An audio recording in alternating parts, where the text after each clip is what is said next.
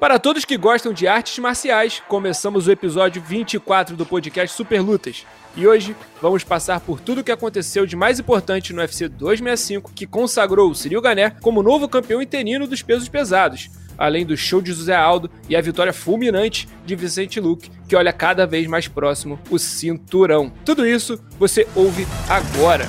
Super Lutas Podcast. Tá pronto para o combate?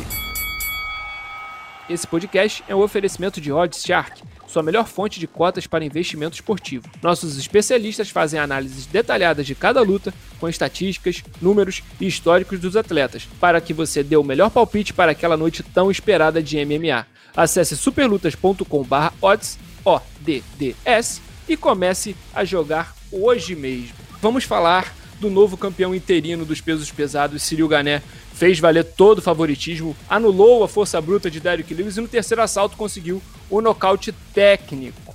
O nocaute técnico não era talvez o resultado mais esperado, principalmente a interrupção, muita gente acreditava numa decisão. E VH Gonzaga, queria saber de você se essa vitória no terceiro assalto foi uma construção muito mais pela, pela velocidade que o Ciro Gané começou a imprimir, principalmente a partir dos chutes baixos naquele, naquele terceiro round, ou o Derek Lewis chegou a um ponto ali que ele já começou a, a, a abrir a boca ali, o balão começou a perder pressão. O que, que você achou dessa luta, meu querido?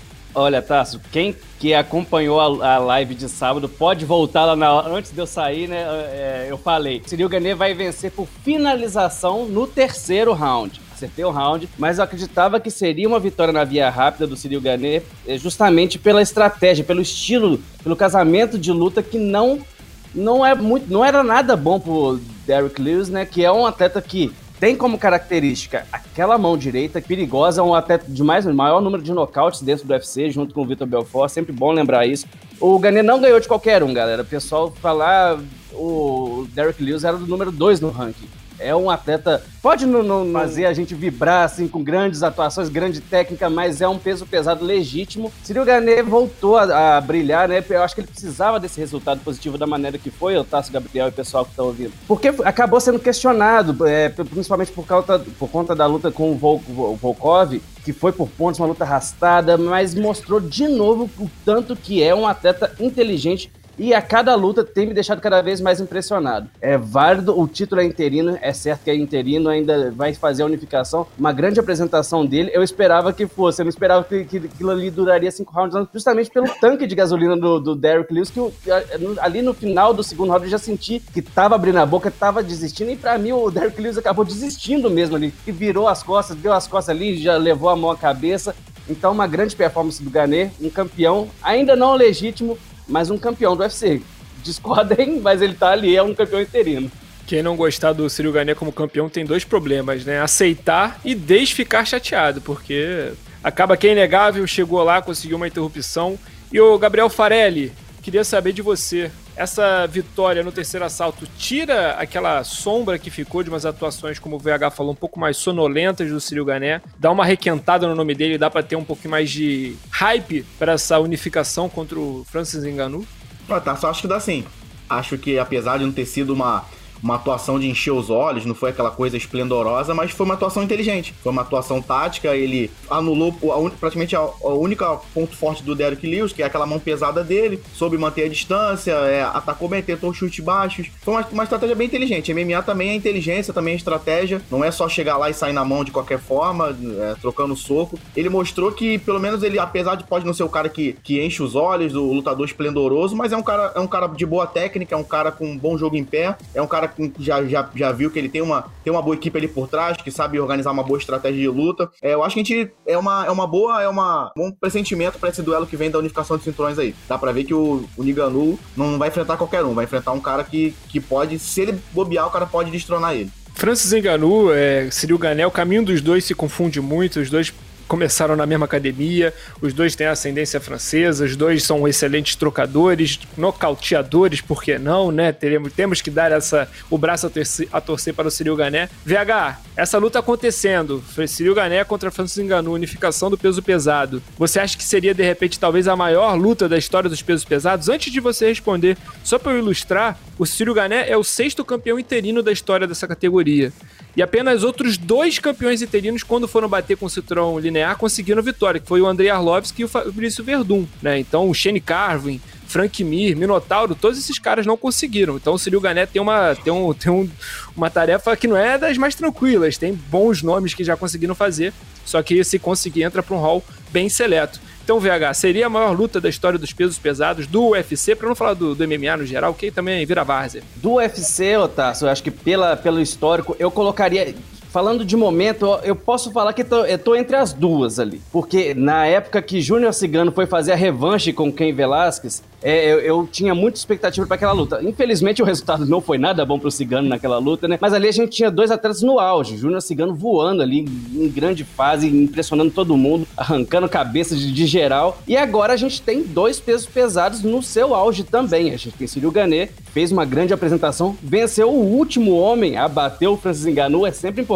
Claro, o Ngannou evoluiu muito depois daquilo, mas venceu o último homem que, que bateu o, Franco Camaronês o, o Dana White na coletiva, Tarso, ele não escondeu a empolgação para essa luta. Eu também não esconderia, porque é uma, uma luta que vai ser muito divertida de assistir. E ele ousou ainda dizer que. Eu chego. Até certo ponto eu concordo que ele disse que são dois dos melhores pesos pesados, não só no MMA faz um certo sentido. É, se você pega diversas, diversas modalidades ali, são dois pesos pesados que eu não vou falar que, que enganou, bateria o Anthony Joshua ou ele ganharia do, do Tyson Fury. Mas eu assistiria essa luta, entende o que eu quero dizer? Então são dois atletas de altíssimo nível que vão ser colocados frente a frente e o octógono vai tremer. Eu acho que fica pra história assim, vai vender muito, muita gente vai querer assistir o que, que vai acontecer. Vai ganhar técnica, vai ganhar força bruta com um pouco de técnica, um pouco mais de técnica, bem mais técnica que o do, do Derrick Lewis, na verdade. Mas e, então é um casamento que eu quero assistir bastante. Ah, mas eu acho que o MMA, o, o UFC tem que comer uma, tem que comer um pouquinho de arroz com feijão ainda, tem que comer o feijão tropeiro, hein, VH, pra chegar no pé do, do boxe, um Anthony Joshua que, Nossa, que lota o Wembley, bota 100 mil pessoas lá. Eu, eu, mas eu também, eu acho que, por exemplo, eu acho que fazendo uma comparação, que não é uma comparação lógica, né, não é matemática, isso aqui, né, nunca é, mas eu acho que, por exemplo, eu acho que o Enganu, se a gente fosse comparar os dois maiores hoje, né, o, o Fury e o Deontay Wilder, ou se botar o Joshua, eu acho que o Joshua é mais boxeador do que o Enganu é lutador de MMA hoje. Não que o Enganu não consiga se tornar Sim. mais completo, mas eu acho que eu acho que o Joshua hoje é um nome mais completo, comparando os topos, né? Eu acho que o UFC pega uma brisa muito boa com o Enganu, com com, com o Gané, de pesos pesados super atléticos, pesos pesados que vêm de um polo onde o MMA não tinha muito espaço e tem outros esportes que disputam tanto, né? O famoso sonho Ted René no MMA, que nunca vai acontecer, agora ele vai buscar com certeza o ouro dele em Paris, mas é interessante a gente ver, o, UFC tem uma excelente oportunidade, eu acho que ele tem, uma, tem uma galinha dos ovos de ouro aí com essa, com essa luta, de dar uma revitalizada, tirar toda essa pecha de, de categoria de gordinhos, de gente não muito atlética, né, o, o Gabriel? É, ter, você ter Cyril Gané e você ter Francis Ngannou como rostos né, da, da categoria, traz, traz uma cara pro peso pesado que o UFC há um tempo busca e não conseguia encontrar, né? É, Tasso, a minha opinião sobre essa luta é praticamente a mesma nessa, nessa, nessa, linha de, nessa linha de pensamento sua. É muito difícil a gente ver no peso pesado atletas de verdade. Geralmente são caras que são que geralmente pesam abaixo, que são mais largados no peso, meio estilo brigador, atletas mesmo com bom preparo físico, com uma boa estratégia. Não é não é normal a gente ver no peso pesado, não tem muitos. E ver esses dois atletas que são, são caras inteligentes, são caras que são bons lutadores, é um que vem de um, de um de local que também não tem muita tradição no MMA ainda, um mercado que tá, o UFC pretende explorar bastante ainda. Então é, é um respiro.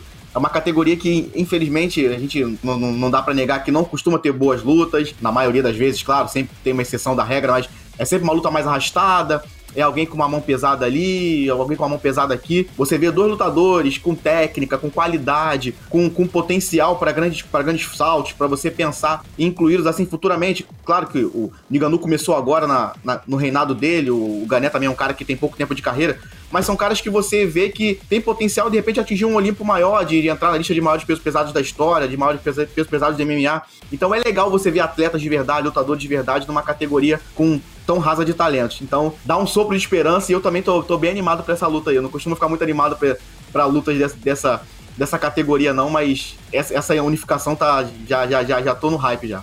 Pois é, uma categoria que já teve tanto nome forte, tanto nome, tanto nome importante na história do MMA e do próprio UFC. Mas pra vocês terem uma noção, né, pra gente lembrar, o, o, o, recorde né, de defesas de título no UFC entre os pesos pesados é de três defesas, né? Que é. Anderson Silva fazia isso numa quinta-feira, antigamente, né? Brincadeiras à parte. Mas esse Olimpo que o Gabriel fala talvez esteja mais próximo do que a gente imagina. Cena para os próximos episódios: Cyril Gané e Francis Ngannou, provavelmente ainda esse ano. Vamos ver. Ainda no UFC 265, nós tivemos, obviamente, um Common Event daqueles, um Common Event que chamou muita atenção da torcida brasileira, não só dos brasileiros, mas também de todo mundo que se interessa pelo top da categoria do peso galo, porque José Aldo Júnior enfrentou Pedro Munhoz em uma luta de três assaltos, que, olha, deu o que falar, principalmente pela atuação de José Aldo, porque contando a última dele contra o Marlon Vera e essa agora, Acho que a gente não vê o Aldo lutando na ponta dos cascos, com a velocidade, com a clareza de golpes, com, com a predileção pela luta em pé e pela explosão, e sendo um boxer de tanta qualidade como a gente não via, talvez desde os tempos áureos das defesas de título dos penas, né? Então a gente viu um José Aldo que talvez seja o novo velho José Aldo Gabriel Farelli. O homem está renascido ou é um Aldo que não, não é aquele Aldo do peso pena, é um Aldo que ainda tem muitas qualidades daquele Aldo, só que renovado, modificado, melhorado para a idade. Olha, Tarsi e VH também. Até, até sábado a minha opinião era essa. Eu falei, poxa, o Aldo é um cara talentoso, mas é um cara que ainda não sei se tá na mesma vibe. Eu cheguei a comentar isso até na live com você. Eu falei, poxa, eu não sei. Ele é um cara talentoso, mas eu não sei a, como é que ele tá no momento. Eu não tô muito confiante. Mas a, a luta de sábado, ele deu. A, teve uma fagulha ali do velho Aldo. Durante muitos momentos ali da luta, a gente viu o Aldo campeão dos penas, o Aldo que intimidava, o Aldo que ia para cima, com excelentes combinações na luta em pé, aquele chute embaixo perigoso que, que toda hora é, atrapalhava o Pedro Munhoz, um, um Aldo inteligente, um Aldo ligado na luta o tempo todo, um cara muito estratégico, ouvindo bastante os corners, seguindo fielmente as instruções. É um é Aldo que até sábado eu, eu achava que eu, eu, cheguei a comentar, falei, poxa, ele vai ficar ali no topo da categoria, porque ele é um cara muito acima da média, mas é um cara que não, não, não acho que vai chegar próximo do cinturão. Mas sábado acho que ele já, já mostrou o contrário, ele já, já, já provou que ele, pela atuação dele, se ele mantiver essa, essa média de atuação nos próximos combates, ele tem totais chances até de ser campeão novamente do UFC, porque porque o nível que ele mostrou de atuação, de, de luta que ele mostrou é, é top, é, é nível de, de campeão da, da, categoria dos galos. VH, José Aldo enfrentou, não, não enfrentou qualquer um, né? Enfrentou um atleta que também é companheiro de top 10, um brasileiro que vinha de vitória contra o Jimmy Rivera, que estava vindo de, de, enfrentamento contra Frank Edgar. Pedro Munhoz não era um gaiato ali naquele Common Event, estava enfrentando o José Aldo no mesmo patamar. E o que a gente viu foi realmente o José Aldo que foi demais para a concorrência? Demais para a concorrência, eu diria que não, Otácio, porque a luta foi ali bem. Foi uma luta muito tensa, né? Muito técnica. Não, a gente não viu ali o Aldo sobrando. Mas era esperado isso, porque, igual você bem falou aí, ele não estava enfrentando peso morto. Pedro Munhoz é o número 9 da categoria, destaque da, da, da divisão por anos já chegou ali perto de disputar o cinturão. E vale falar uma coisa, Tarso, que é muito importante elogiar o projeto da, de, de José Aldo, Dedé, ali da, da Nova União, porque a gente vê que não foi, ah, eu tô no mau momento, eu vou descer de categoria e vou seguir ganhando meu dinheiro aqui, porque a bolsa do Aldo é, é grande e vou seguir lutando. Tem aquele papo de no Aldo não precisa provar nada para ninguém. Realmente, eu concordo que o Aldo não precisa provar nada para ninguém. Mas isso não é o que a gente tem visto ele levar para dentro do octógono. A gente vê um cara que quer competir, que quer ganhar um cinturão. Ele não tá entrando ali para ser mais um,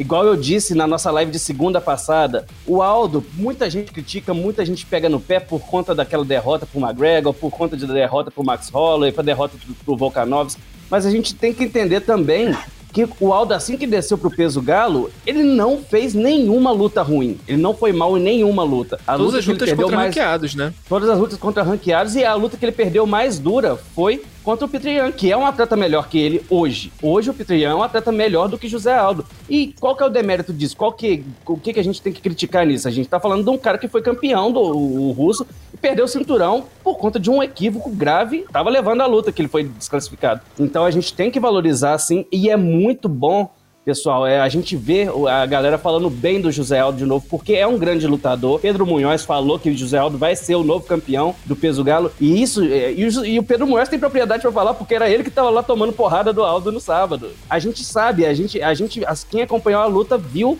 o que Aldo levou e o que Aldo tem levado.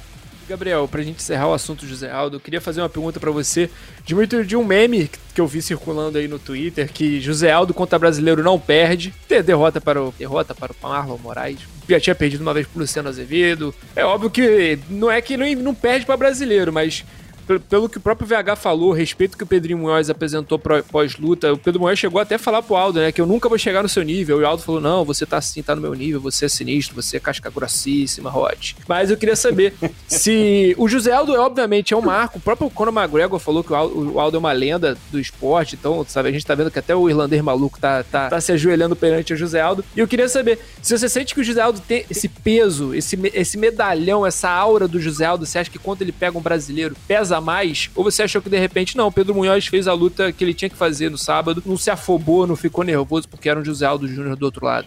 Olha, tá, eu acho que um pouco de cada um. É, obviamente, eu acho que o, Mar, o Pedro, Pedro Moraes é um cara experiente, é um cara que já, já tem vivência no MMA, já tem vivência em campeonatos de jiu-jitsu e outras coisas. Obviamente, ele não vou dizer que ele entrou nervoso, sentiu a pressão. Mas, obviamente, tem um respeito, né, cara? Você não enfrenta um cara como José Aldo, com o currículo que o José Aldo tem, e você entra como se fosse um Zé Ninguém. A, a mentalidade, com certeza, é diferente. Você tem uma prepara, deve ter uma preparação psicológica diferente, você tem uma concentração diferente, porque o respeito sempre fica, não adianta. É o José Aldo, é um cara que praticamente dono da, da categoria dos pênaltis durante muito tempo, é um lutador respeitadíssimo, um dos maiores da história, pode dizer até do MMA. Então, não dá para dizer que ah, ele, é, obviamente o, o, Pedro não deve ter ficado nervoso ou sentido, sentido a, a, presença do Zealdo, mas tem o respeito sim, tem, tem aquela coisa de olhar, pô, é o Zé Aldo, eu tenho que, se pra eu ganhar eu tenho que fazer 100%, agora eu vou ter que fazer 110, 120, porque é o Aldo, é um cara muito acima da média, então tem, tem sim o respeito do, do outro lado ali, de você olhar uma figura como o Zé Aldo, você tem aquela imponência, você se dedica muito mais do que, o normal, do que normalmente contra outros adversários. Mas não só de Zé Aldo, não só de Pedro Munhoz,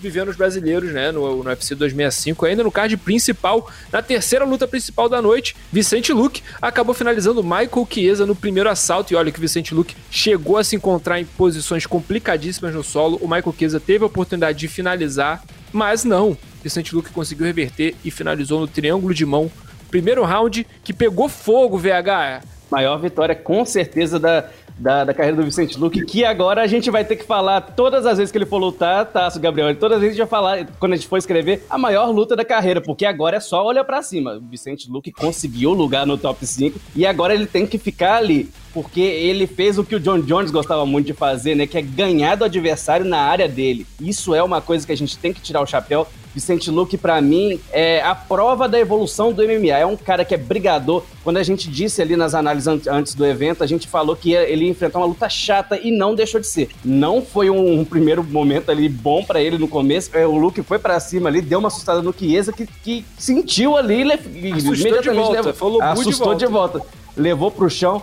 mas aí a gente vê o atleta completo. É. E, e, e, o, Michel, o Michael Chiesa, não sei se ele ficou muito à vontade ali, ou ele achou que o Luke não conseguiria sair mais, porque o Chiesa pegou as costas, ele pega muito bem as costas. Luke ficou tranquilo, ficou calmo, saiu muito bem, depois falou que estava muito bem treinado naquela saída ali, e conseguiu encaixar o triângulo, que depois da, da, na coletiva da White falou que assistindo aquela cena assim, o Luke pegando, encaixando o triângulo de mão no, no Chiesa, e falou, o que, que você tá fazendo aí? Sai daí, não vai conseguir pegar. E pegou, obrigou o Chiesa a bater na área dele. Uma vitória incontestável, um dos meus atletas favoritos do UFC hoje. Se eu não fosse analista hoje de MMA, eu falei assim: o Luke, eu sou fã do, do Vicente Luke, mas não posso falar. Finge que eu não falei. Ou eu falei, talvez.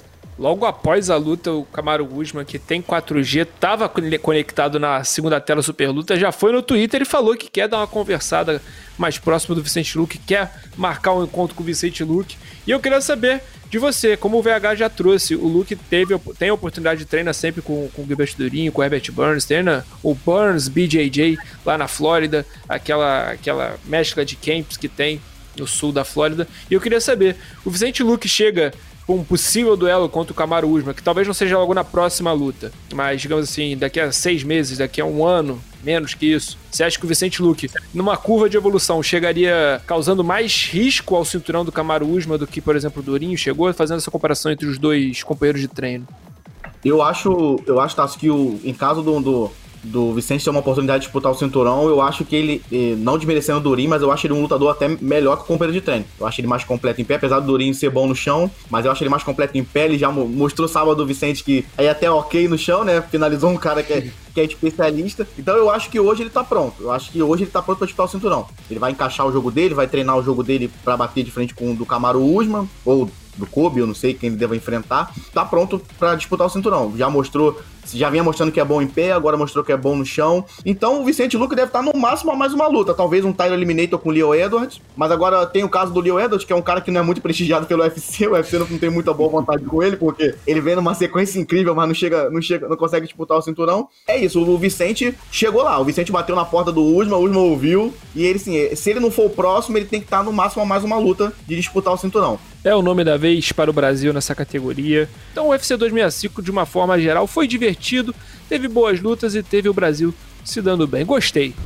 E hoje vamos estrear um novo bloco aqui no nosso podcast para o nosso segundo momento, né? A nossa segunda parte do programa. Vamos chamar de Aconteceu na Semana. Gostou do nome? Se, se tem uma ideia melhor, manda aí. Também pode. Escreva para o Superlutas, aceitamos cartinhas. E agora eu vou conversar aqui com nossos repórteres do Superlutas e saber o que aconteceu de mais importante. E nós vamos debater primeiro com o VH Gonzaga. O que você me conta aí de, de relevante dessa semana que passou? Olá, Tasso. É, vamos falar. Aconteceu, na verdade, no final de semana, é, mas é importante a gente falar. Juliana Penha tá caçando a Amanda Nunes, quase que literalmente, e falou que se a brasileira não puder, não quiser lutar, para abrir um cinturão interino no peso galo. Então tá aí forçando a barra ali. É uma atleta chata ali, tá, tá cobrando o UFC, tá atrás da Amanda. Oh, mas isso aí tem sentido, não sei nem se faz sentido para a própria organização. Amanda Nunes, uma das atletas aí, uma das campeãs que mais atua, né? Mais defende título, tem dois, inclusive. Enquanto tem peso pesado aí que não consegue nem defender um, né, VH?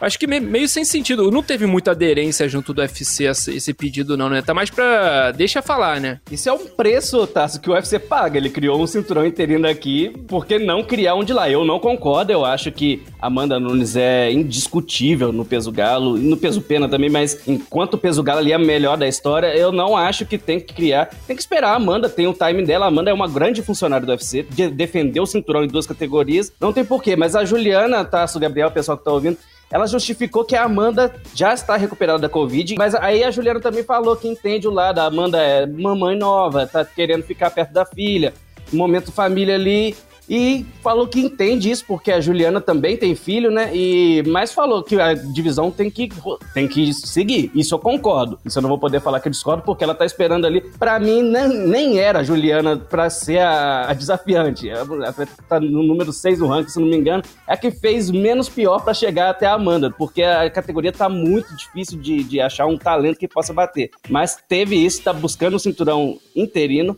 Não acho que consegue, mas pedir não custa nada, né? Tem que ver onde que você foi amarrar seu burrinho, né? Porque justo nessa categoria, justo com a Amanda Nunes, a gente pode até falar que um dia não foi a, a predileta do UFC, mas hoje em dia eu tenho certeza que a organização olha com bastante carinho para ela, olha com bons olhos. Do outro nosso, do nosso outro setorista, Gabriel Farelli, o que você me traz de novidade aí dessa última semana? Pode ser do final de semana. O que mais tem de importante no mundo das lutas pra gente ficar de olho? É, tá trazendo mais uma repercussão aí do pós-UFC 265. Após o Gané conquistar o cinturão interino aí, ficou aquela coisa de já planejando o futuro da categoria e sempre vem a pergunta principal dos pesos pesados, uma das principais, né? Cadê o John Jones? E a galera quer saber, John Jones vai lutar não vai lutar? E o Dana White falou que provavelmente só em 2022 que ele vai voltar. Desenhou lá, fez um desenho mais ou menos do que deve acontecer no restante da categoria, mas praticamente, praticamente cravou que o John Jones só deve voltar a lutar em 2022. E estreando na nova categoria, né? Ah, mas eu acho também manchete que não é notícia, né? Porque também se a gente parar pensar pela lógica natural, 2021, como eu falei aqui, né? Nossos, quem acompanha a nossa live no YouTube, eu falei que 2021 já tá acabando. Dá para imaginar Círio Gané e Enganu ainda esse ano. O, o, acho que Enganu quer muito nessa luta. Mas eu acho até, o Gabriel, vê se você não concorda comigo, que essa esperar acontecer Enganu contra Cyril Gané pode ser uma boa pro John Jones pelo seguinte, porque deve dar uma valorizada na cotação dessa luta peso pesado, né? Porque provavelmente Enganu não vai lutar barato contra o Cyril Gané, não vai cobrar barato, provavelmente vai cobrar uma baba. A luta vai ter muito hype, vai chamar muita atenção. É possível que termine de uma forma espetacular, então o cara que vencer essa luta contra John Jones É, o bilhete da Mega Sena, você não acha não? Que talvez John Jones, essa espera, né, no final das contas, a gente já teve vários momentos do John Jones peso pesado, a gente já achou que, ah, tem que subir agora, não, não, não, tem que esperar, ah, já perdeu o melhor momento, ah, agora o Miotite já não tá mais lutando, o Cormier também já aposentou, talvez em 2022 não seja ruim para ele não, hein, ô Gabriel? É, tá, eu acho que não, é, sempre, sempre tem aquela situação da, da mudança de categoria, né, quando você, no de categoria, você tem a questão da ambientação, ainda mais no caso dele, que é uma, é, vai de 93 quilos pra na média, não sei se ele vai chegar a bater 120, mas ele vai ter que aumentar mais, vai, ter, vai ficar mais pesado. Mas assim, eu acho que particularmente, eu, é, por mais que ele seja um nome muito grande, um dos maiores da história do MMA, eu tenho uma opinião que eu acho que o tempo joga um pouco contra ele. A gente tem que lembrar que o John Jones já não luta há 16 meses, né, cara? E tipo assim, eu acho que no MMA, é, o MMA é um esporte muito recente. A, no, a nossa memória costuma ser muito da, das lutas recentes. E se você pegar gente, uma pessoa que acompanha MMA há um ano e meio, dois anos, a pessoa não tem a mesma, a mesma, mesmo pensamento do John Jones que a gente tem, que a gente já acompanha um pouco mais de tempo. Se você parar pensar, quando foi a última grande atuação do John Jones? Nível, do nível que a gente viu o John Jones desde o começo da carreira. Tem bastante tempo, cara. Tá, Tássio Gabriel, nessa, nessa, nessa parte de John Jones, eu ouso dizer que falta pro Jones é confiança, cara. Eu realmente, por isso que o Gabriel falou aí das duas últimas atuações dele, ele perder aonde ele é melhor há 10 anos ele vê que fala, opa, já acharam um lugar aqui que podem me vencer. Eu acho que o Jones sentiu ali. Eu sou da filosofia que nenhum atleta é invencível. Acho que chega um momento, seja por idade, chega por evolução dos adversários, você vai perder. Se você não faz igual Habib e se aposenta no auge ali, né? Que o fecha a conta cedo. no esporte hoje. fecha a conta cedo. E o John Jones não é idiota. O John Jones tá vendo tudo que tem acontecido ali na categoria. Ele pode perder o legado, moralmente, ele é invicto no MMA, né? Tem uma derrota ali por desqualificação, mas moralmente é invicto. E a gente sabe. E, e, mas e, e na cabeça dele, ele realmente tá invicto? Ele sente que ele ganhou mesmo do Marreta, ele sente que ele ganhou do Reis. Então eu acho que pega muito nisso. Ele não tá com pressa nenhuma mesmo, ele tá com a vida feita, tem dinheiro. E, e enquanto mais ele ficar nessa, ah, vou voltar, vou ser campeão, ele tá vendendo. Mas eu não acho que na cabeça dele ele vai ser campeão, não. Eu acho que ainda tem todo um processo psicológico ali que eu não sei se ele vai conseguir ter sucesso para chegar ao título do peso pesado, que é outra outra história completamente diferente do meio pesado. Cinturão interino das pesos galos ou John Jones de peso pesado. Todas essas notícias e mais algumas você acompanha no superlutas.com.br. Então não perca tempo e acesse, hein? Só em julho foram mais de 2 milhões de usuários únicos, hein? Então o site tá voando baixo. Agenda da semana para fechar o episódio de hoje e não tem UFC no sábado, nem pasmem fiquem em choque, mas tranquilos também, porque na sexta-feira tem muito MMA, porque na sexta-feira não só tem Bellator, como tem PFL. No Bellator, nós teremos na luta principal disputa de título. Gegard Mousasi bota o cinturão peso médio em disputa. Segunda vez que ele é campeão, então está recomeçando o reinado dele. Agora vai enfrentar o John Salter nessa possível primeira defesa. John Salter que é o segundo no ranking, então olho nessa luta. Olho nessa luta e também olho no nosso novo quadro, né? Lutas bem casadas que você não sabia ou ninguém tava falando, mas a gente avisa. Nesse mesmo card do Bellator, cara, o Magomed Magomedov, peso galo sinistríssimo, invicto no Bellator, vai enfrentar o Ralphion Stotts, que também nunca perdeu na organização. Então, se você gosta daquela leva dos russos, a gente já falou muito isso no, no próprio Bellator do, do Patrício Pitbull há uma semana atrás, há poucas semanas, dependendo de quando você está ouvindo o nosso podcast, mas vale ficar atento no card preliminar desse Bellator, que tem previsão de começar por volta das 7 horas dessa sexta-feira. Então, anote no relógio aí, bote um chamativo aí, alguma coisa. Lembra, pede pra avó te ligar, alguma coisa para você não perder esse Bellator. Vamos falar também da PFL, porque nessa sexta-feira a empresa vai dar início aos playoffs, chega de ponto corrido, agora perdeu, foi para casa. E vamos começar nesse evento de sexta-feira vendo as primeiras etapas do playoff das categorias dos meio médios e dos leves. E tem brasileiro, tem muita gente boa lutando, tá? Na luta principal, a gente vai ter um encontro entre o McDonald e o Ray Cooper III, uma reedição Adoro né? esse nome, cara. O ótimo nome, Ray Cooper III. Uma luta que promete muita ação e o Rory McDonald vai estar tentando defender o título dele da categoria. Do outro lado da chave, indo dos meio médios, a gente vê a luta que define o outro finalista acontecer entre o Magomed Magomed Kerimov e o Sadibou Si. Vale lembrar que o Sadibou está substituindo o brasileiro João Seferino, que infelizmente está lesionado e não vai poder lutar. E também vale lembrar que o narrador aqui falou Magomed Magomed Kerimov de primeira sem errar. Invicto na temporada e carrasco de Anthony Pettis, o brasileiro Rausch Manfio, cara, tá na chave dos pesos leves e vai fazer uma das semifinais contra Clay Collard, que também venceu o próprio Showtime, né, que faz do Anthony Pettis, mas problema, problema não é dele. Bom para Rausch Manfield e para Collard, que fazem uma das chaves dessa, dessa, desse torneio do peso leve, que tá pegando fogo muito bem, uma das categorias que o PFL mais investiu. Do outro lado da chave, Alexander Martinez enfrenta o Loic Radzabov, também uma outra luta interessantíssima que define o segundo finalista do peso leve. Então, 77 quilos e 70 sendo definidos. O torneio vale não só o cinturão de cada categoria, dos 70 quilos e dos 77, mas também um milhão de dólares para o campeão. Então, não é pouca coisa, não. O card começa nessa sexta-feira também, às 6h30, então um pouquinho antes do Belo. Então, mais ou menos 6 horas da tarde, você já fica ligado, porque vai ter muito MMA nessa sexta-feira. Eu sou o Tarso Dori, estive hoje aqui com VH Gonzaga e Gabriel Farelli, repórter e também redator do Super Lutas. E essa foi a edição de número 24 do podcast Super Lutas. Agradeço demais quem nos acompanhou, agradeço demais a preferência e espero vocês na próxima ouvida, escutada, no próximo play.